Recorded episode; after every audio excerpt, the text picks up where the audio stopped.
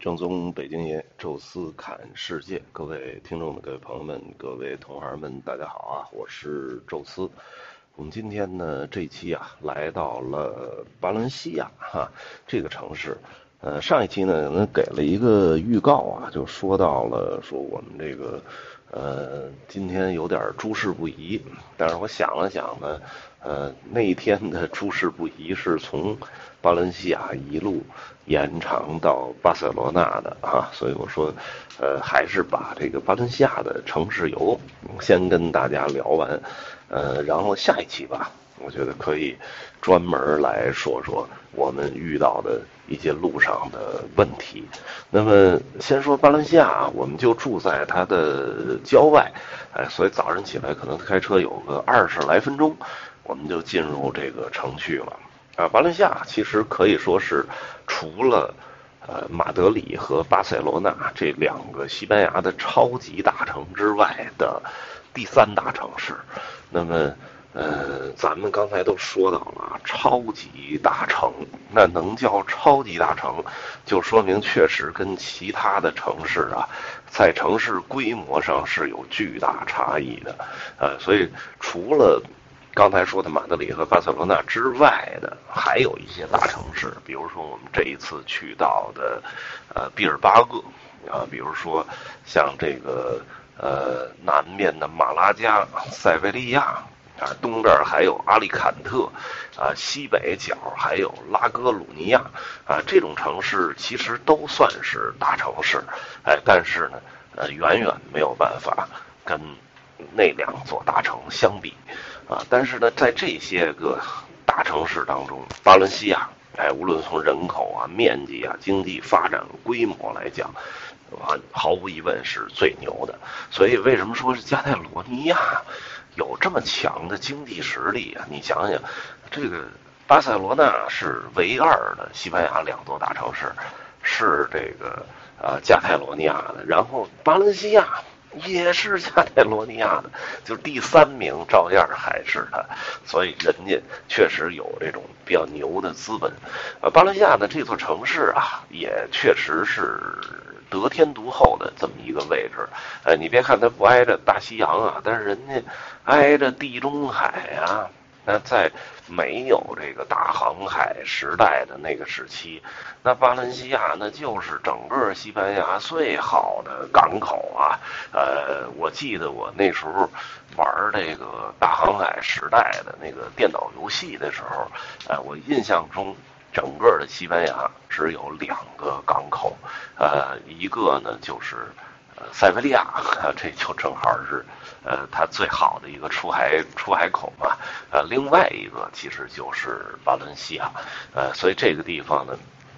其实呃，在这个古代的时候，就是一个伊比利亚半岛最重要的一个商贸的。港口也是最先发展起来的，但是到了大航海时代啊，人家依然不差。为什么呀？哎，外边的那些什么塞维利亚呀、什么马拉加呀、什么拉格鲁尼亚，对着海洋的这些个大城市，当然就发展起来了。哎，但是呢，哎，您。从国外，从东南亚，从东方带回来丝绸啊、茶叶呀、香料啊这些东西，呃，你不是得再卖出去、再转手吗？你自己西班牙这国家也消耗不了那么多，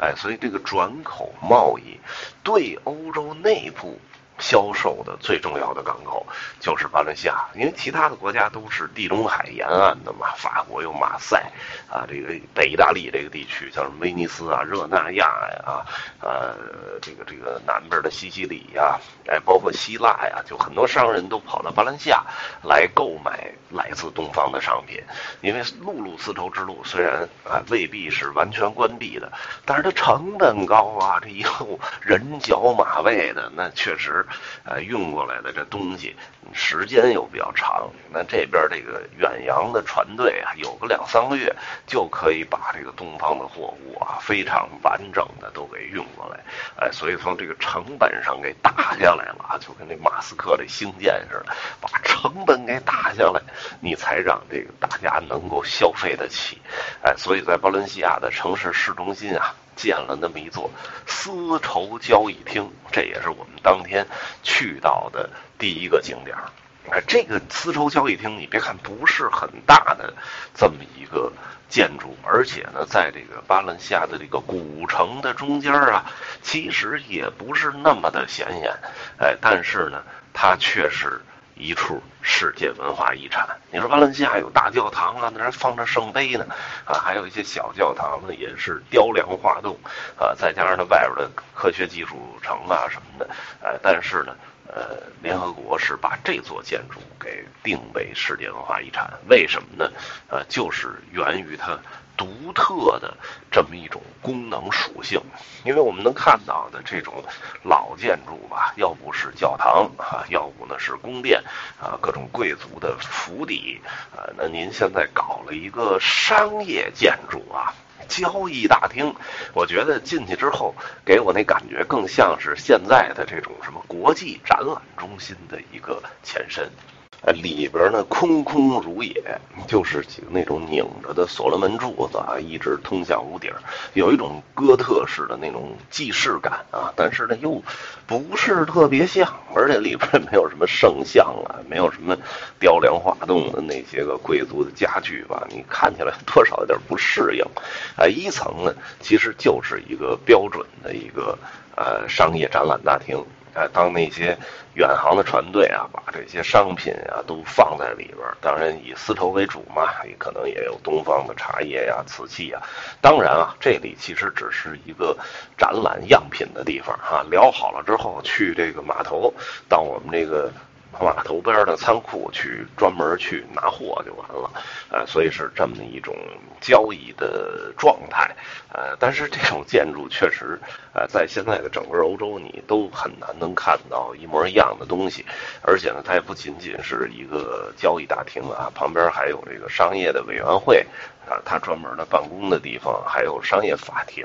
啊，因为你来自各国嘛，就是各国的法律可能都有点不一样，哎，但是你既然来我这做生意，那对对不起，得按照我们的法律来裁定，尤其是一些商业纠纷，啊，包括你这个上税的税务所也在里边，如果你偷税漏税，哎，都要接受商业法庭的制裁，而且旁边是有一个塔楼，哎，您要是不服管教，直接就给关到塔楼里了啊，所以这个建筑的多功能性啊，让联合国。特别的喜欢啊，所以呢，把它定为了巴伦西亚唯一的一个世界文化遗产。哎，里边还很便宜啊，门票好像呃两块还是三块来着，我就记得特别便宜啊。就世界文化遗产来讲，绝对是物超所值。哎，除了这个建筑之外呢，我们还看了。一大一小两个教堂，啊，小的教堂呢叫圣尼古拉教堂，哎，这圣尼古拉这圣徒呢，其实就是土耳其北岸的一个特别乐善乐善好施的那么一人，呃，他去世之后呢，就是大家流传这传说，哎，他到天堂啊，啊，继续到每年圣诞节的时候来到。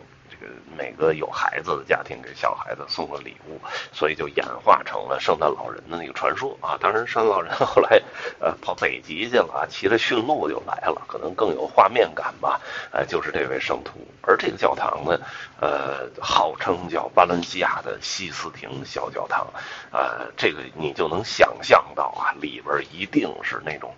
巴洛克到洛可可的那种金碧辉煌、雕梁画栋那种感觉，确实啊，进去哎呦那个非常震撼。尤其整个的这个屋顶啊，全都画满了，而且这个描着金呐，所以那里边呃，我觉得还是很值得一看的那么一个小景点。门票非常贵啊，这不是世界文化遗产啊，而且。这个整个的这个里边的空间还没有这丝绸交易厅大呢，但是需要十几块的欧元的这个门票啊，我估计可能到旅游旺季的时候，可能还得提前预约，因为里边这个呃建筑的这画面感啊什么的，确实是很不错。这个地方看完去的是巴伦西亚的大教堂。大教堂咱们都说了啊，看了很多，以至于呢，就是非常壮观雄伟的马拉加大教堂，啊，我都没有什么很直观的印象。但是巴伦西亚大教堂是有印象的，并不在于它的建筑啊，它也是据说是清真寺改建的，而且从面积上，从里边的内部空间的大小来讲，还没有马拉加大教堂大。但是为什么呃说他印象深刻呢？是因为有一个圣杯被放在里边了。这圣杯呀，同志们，这，这个跟耶稣可关系更深刻。咱们原来就说过啊，只要跟耶稣沾点关系的东西，都是极其宝贵的珍宝啊。比如说，呃，这个。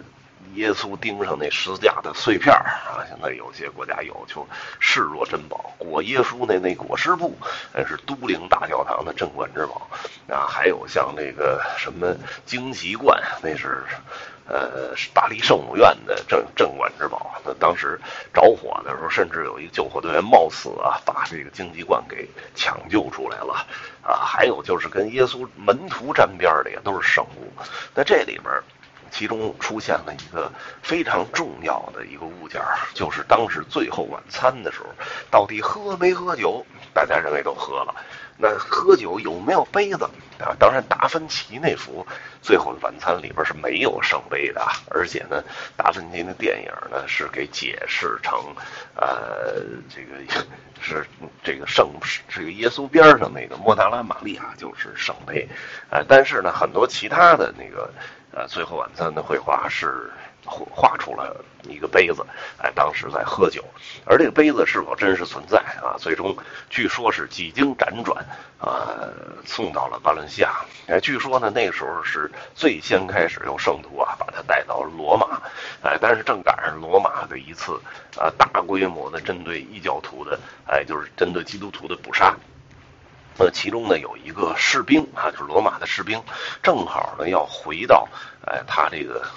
比利牛斯山山下的家乡啊去这个服役啊，所以他呢就偷偷的把这个圣杯啊给带回到了西班牙啊。那几经辗转吧，那最终这个圣杯呢是落户在了巴伦西亚。哎，当然故事是。只言片语啊，而且听起来很玄幻，呃，但是呢，很多的考古学家专门呢就这个圣杯啊进行了研究啊。现在有什么碳十四啊什么的，两千多年的东西还是很好认的。哎，无论从碳十四啊，包括这个器物的这个。呃，造型以及它这种材料啊，就是类似于一种琉璃的那种材料，呃，确实都是源自于两千年前的地中海东岸地区啊，所以跟耶稣所生活那个年代是吻合的，哎，所以大家确认无啊，那就是圣杯啊，所以这圣杯能放在啊巴伦西亚的大教堂里啊，那你想想，这个教堂呢，绝对是络绎不绝的一个。朝圣的圣地啊，所以我们也是啊，专门在停留圣杯的那个小的空间啊，待了挺长时间的啊，是正好那个也没什么人啊，在那儿呢啊，停留停留，大家感受一下这个神力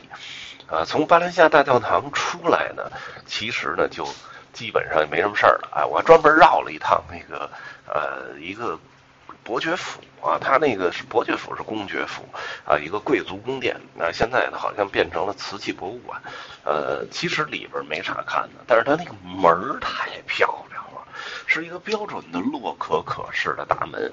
啊，我原来曾经给这个新的欧领开讲座啊，就是有一篇，就是专门讲到的是建筑，呃，聊一聊整个欧洲的建筑的一个传承和发展，呃，其中当然就说到了从希腊罗马式到后来的，呃，这个罗曼式，然后哥特式、文艺复兴式、巴洛克式，然后就是洛可可式，啊，那说到洛可可的时候呢，你必然得 PPT 嘛，文字带图片的，你得给展示出几个。洛可可的这个建筑是什么样？洛可可的建筑没有实实在在的完整的建筑，很多都是内部软装啊，就是里边什么凡尔赛宫啊，包括梅尔克修道院啊之类的，哎，但是外部的其实不是很明显啊。但是我那个 PPT 里，我印象中就放了巴伦西亚的这个呃这个贵族府邸的这大门啊，这大门真漂亮啊，就不留白啊，整个那大门的周围那个装饰啊什么。的，呃，确实是让人眼前一亮。当然啊，如果这个洛可可式的大门，如果把整个这面墙都包满了的话，估计一个是造价太高了，再一个也确实不好看啊，那那种就审美疲劳了啊。仅仅一个大门的话，还是挺精美的。所以在那儿啊，还专门拍了一小段短视频，讲了讲这个呃洛可可式的建筑。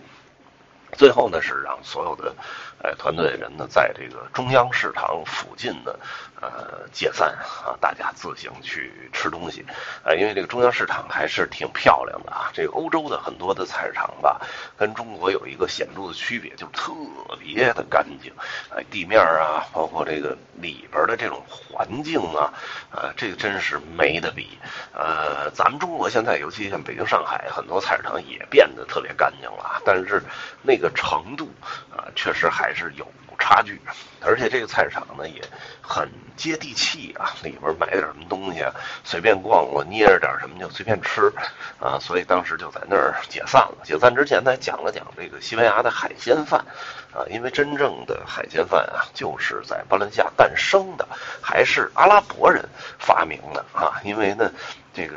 阿拉伯人呢，是把他们的这个北非种的这种稻米给运到了西班牙，然后，当时呢，结合着这个海边的各种各样的海鲜，然后再撒一点儿，啊，从中东运过来的这个藏红花。哎，其实也是，哎，提味儿，而且呢，消除一些腥味儿的，哎，最终呢，慢慢的这种习惯流传，哎，变成了现在的西班牙的海鲜饭。啊，其实有很多种做法，就但是最最典型的就是一个特别大的一个一个那种跟那个烙饼的那种。平底锅，哎，然后在上面铺上这个饭，然后再撒上这些海鲜，再撒上点橄榄油、藏红花，然后一焖，啊，最后焖出来的这个有点像咱们那个焖饭啊、煲仔饭啊，咱们用香肠啊，他用海鲜，啊，就是这么个东西啊。我说这个呢，就在这中央市场这周围，哎，都有，哎，愿意吃海鲜饭的去点个海鲜饭，哎，愿意在这个市场里边逛逛，随便吃点啥的就就就吃点啥。啊，所以就就解散了啊！我呢自己是进市场先买点这个橄榄啊，一欧元，呃，一个纸杯啊，吃半天都没吃完，下边的都最后半半杯都扔了啊，因为拿着也不方便。然后呢，又买了点这个呃海胆，就就站在那个台子那儿，他给你打开，然后你站到那儿就吃，而且呢边上找了一个。呃，卖这个白葡萄酒的啊，就就因为开车嘛，不敢多喝，就跟他要了一小杯底儿啊，他也没要钱。那玩意儿结合这个海胆啊，哎呀，这真好，真鲜。然后后来一看，那虾也不错，尝了俩，哎，我说这真新鲜啊，真好吃，直接就给就给就给那个全包圆了，大概有个两公斤。呃，我记得就是那种那种大大的那个地中海红虾。两公斤差不多吧，四斤左右的那么一大包，呃，收了我可能是二十欧元吧。就是那虾是给你煮好的，然后放在冰上，哎，等于晚上我跟老黑、雷声大、还有柳老板啊这几个跑我那屋，直接就连着他们买的红酒，就就是这虾就全给干了啊。那个还是挺不错的，呃，然后还还买了好多草莓。啊，那个也是特便宜，三四块钱一一大盒，哎呦，这都装不下。我说这也是挺挺好的。然后后来出去的时候，看他们都吃海鲜饭，跟他们那儿坐了会儿。我是当时 吃饱了，哎，所以就就就在那儿临时坐了坐。呃，大家吃完饭，酒足饭饱，哎，我们下到这就在中央市场旁边有一个地下停车场，哎，下去之后呢，开车前往巴塞罗那。从那个巴伦西亚啊，啊，对了对了啊，这个还还没。彻底完事儿啊！因为巴伦西亚还有一个科学艺术城，这个其实是很多很多的旅游团队。去巴伦西亚唯一去的景点儿，我看过他们那个行程啊，就是巴伦西亚住宿，然后第二天呢就是这个科学艺术城啊，在那儿拍两张照片，扭头就走了，饭都不吃啊。其实这科学艺术城啊，如果真有时间的话，那儿有艺术馆、有科学馆，还有海洋馆啊，什么其实还挺值得多看看的。一方面呢是呃，大家好像。都更想把时间留在巴塞罗那，啊，再一方面呢，也是我们那个还车的时间啊开始临近了啊，我也有点这个紧迫感啊，就不敢说像之前啊，就是很随性的这儿多待一会儿，那儿多待一会儿啊。科学艺术城呢，本身也是个拍外景的地儿，所以在那儿大家拍了拍照啊，那个是非常经典的圣地亚哥卡拉特拉华的呃，这个代表的那种风格哈，就是那种白色流线，然后再加上那种与那个鱼骨头一样那种很自然仿生的形态。呃，它的建筑其实很多地儿都能看见，咱们国内好像不是很多。我去爱尔兰的时候，都柏林有一个竖琴桥是他的作品啊，然后在这个这个呃毕尔巴鄂西安西巴北部那个机场，哎是他设计的作品。纽约的。这个世贸中心的新的那个呃火车站地铁站，那个是他的作品，然后就是这个科学艺术城，哎，因为他本身就是加泰罗尼亚人，所以这里是他的故乡，哎，他就给留了这么一大片的一个呃。奇异的那种现代建筑的组合，都像那种鱼骨头一样，然后每一个馆就是一个不同的，每一个建筑就是不同的馆啊，什么大剧院啊，什么艺术馆呀什么的，然后中间用一些水域来连接，你代表巴伦西亚啊，就是一个海港城市哈，这些就好像船一样扬帆出海，旁边还有一个特别大的一个半露天的一个植物园啊，所以那个地方其实也是我觉得。巴伦西亚不可错过的啊，这么一个景点儿，呃，这个地儿看完了就彻底完事儿了，然后就我们就赶向巴塞罗那。啊，那巴伦西亚到巴塞罗那就比较近了，大概两个多小时，呃，但是呢也没有进城啊，因为呃没什么意义了，那那时候到城里好多也都。都没得看了，而且巴塞罗那这城市还是很容易堵车的，哎，所以我们直接就到巴塞罗那的外环线上的一个呃假日酒店啊，就是假日智选酒店啊去住啊。那个地儿的那个酒店的环境什么的还不错，房间也挺好，价格还挺便宜啊，所以说就连住两晚，等于把中间的这一天就留给了巴塞罗那。巴塞罗那一天未必够啊，但是我们并不是以巴塞罗那作为这个团。的主要的呃游览项目，因为像巴塞罗那、马德里都没有啊，这种地方是很多旅游团都会反复去的，呃，所以给游客留个印念想啊。我们看一个圣家族，看一个圣保罗的医院就行了啊，所以就一天我觉得就够。但是哎，当天晚上又出现意外了，这就是我们说的诸事不宜啊。这个呃，下一期吧，来跟大家聊聊到底。发生了什么啊？那这一期呢就说到这儿。有什么想说的，欢迎大家在音频下面留言，也欢迎大家加入听众群讨论交流。微信搜索“宙斯”的微信号，这六字儿汉语拼全拼。加入之后会邀请您进群，也欢迎大家关注我们在喜马拉雅的另外一个音频节目《宙斯看欧洲》。这期就说到这儿，感谢您的收听，下期再见。